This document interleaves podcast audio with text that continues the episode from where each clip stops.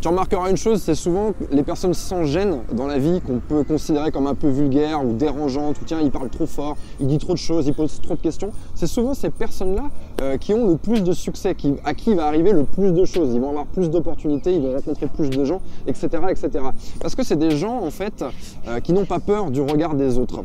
Vous savez, par exemple, les enfants, ils ont ça aussi. C'est un point commun entre ces gens-là et les enfants. C'est que les enfants, ils n'ont pas peur de faire un scandale dans la salle d'attente. Vous savez, on voit souvent ça dans la salle d'attente du médecin parce que les enfants détestent attendre, ils sont impatients, ils ont envie de mettre leurs mains partout, toucher à tout, monter partout. Ils n'ont pas peur en fait de gêner tous les adultes qui sont assis dans la salle d'attente. Mais les années passent avec l'éducation, avec tout ce qu'on entend, tout ce qu'on nous dit, tous les reproches qu'on nous fait. Mais pas tes mains là, fais pas ci, fais pas ça. Il faut être bien silencieux à l'école. Et donc euh, on a tendance dans la vie euh, à étouffer cette forme de curiosité qui nous permet de progresser énormément. Réfléchissez bien à ça. Euh, la progression dans la vie, pour moi, ça vient de deux choses.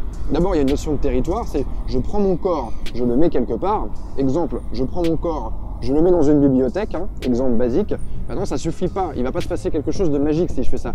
Deuxième étape de ce processus, c'est j'applique de la curiosité. C'est-à-dire que je mets les mains partout. alors, je demande des choses à des gens. C'est-à-dire que j'attrape un livre dans une étagère et je commence à lire trois pages. Même si je vais pas au bout, c'est pas grave. Mais elle est là, cette curiosité, elle est importante. Ou alors, je vois quelqu'un qui lit quelque chose je vais demander à cette personne ce qu'elle est en train de lire. Je vais demander à cette personne, je sais pas quoi lire, euh, c'est quoi votre livre préféré Ça démarre là-dessus. Et ça, cette curiosité, c'est quelque chose qu'ont les enfants. Ils posent des questions tout le temps. Pourquoi ça vole? Pourquoi ça roule? Euh, Pourquoi l'eau elle est froide? Etc. etc. Et eh bien ça, c'est quelque chose que vous devez redécouvrir.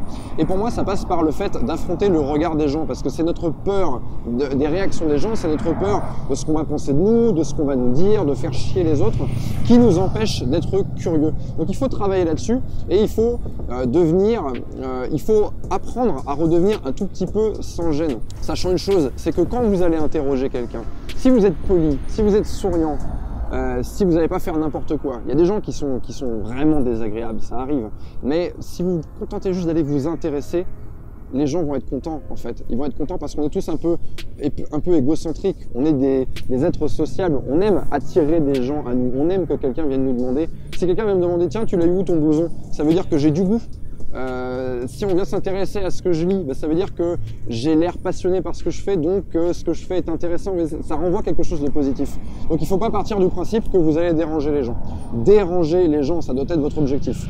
Je récapitule un peu ce que je viens de dire parce que voilà, là je, vous parle en freestyle et ça part un peu dans tous les sens. Prenez exemple sur les enfants. N'oubliez jamais que vous avez été cet enfant et que vous avez posé plein de questions. Donc faites-le encore aujourd'hui parce que vous avez plein de choses à apprendre. Deux, changez de territoire. Rien d'intéressant ne va vous arriver sur les territoires que vous connaissez. Mettez votre corps ailleurs. Et ensuite, une fois que vous avez changé de territoire, poser des questions aux gens. Je vais vous donner un exemple que j'ai déjà donné sur ma chaîne, mais j'ai écrit un livre qui s'appelle Comment mettre un homme dans votre poche. Eh bien, l'histoire de ce livre est simple.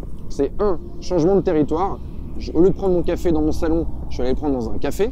Première chose, première étape, mais non suffisante cette première étape. Et deux, j'ai fait preuve de curiosité parce qu'à la table d'à côté, il y avait des femmes qui travaillaient, il y avait un livre sur leur table et je leur ai demandé ce que c'était si je pouvais regarder. Et là, clac, j'ai rencontré mon éditeur. Et si vous pensez à votre vie et aux choses importantes qui vous sont arrivées, les éléments importants qui vous ont fait changer d'orbite, de trajectoire, euh, les personnes que vous avez rencontrées, bah, vous allez voir que vous avez ces deux choses. Un, changement de territoire. Deux, curiosité. Donc cultivez ça dans votre vie et n'ayez pas peur du regard des autres parce que à moins d'aller vous exiler dans le Larzac et de vivre dans une grotte, le regard des autres, il sera toujours là. Quoi que vous fassiez, il y a toujours un regard des autres. Là, je suis en train de parler, il y a un regard des autres, il y a deux personnes qui viennent de passer à l'instant présent, qui m'ont regardé, une troisième là-bas, le mec se retourne, coucou toi ça va? Enfin, je veux dire, je vais pas m'empêcher de faire ma vidéo parce qu'il y a un regard des autres, parce qu'à partir de là, je peux me dire que les gens qui sont dans leur bureau derrière, que je suppose, sont en train de me regarder également. Voilà ce que j'avais à vous dire aujourd'hui dans cette vidéo. La curiosité n'est pas un vilain défaut, donc allez-y, foncez.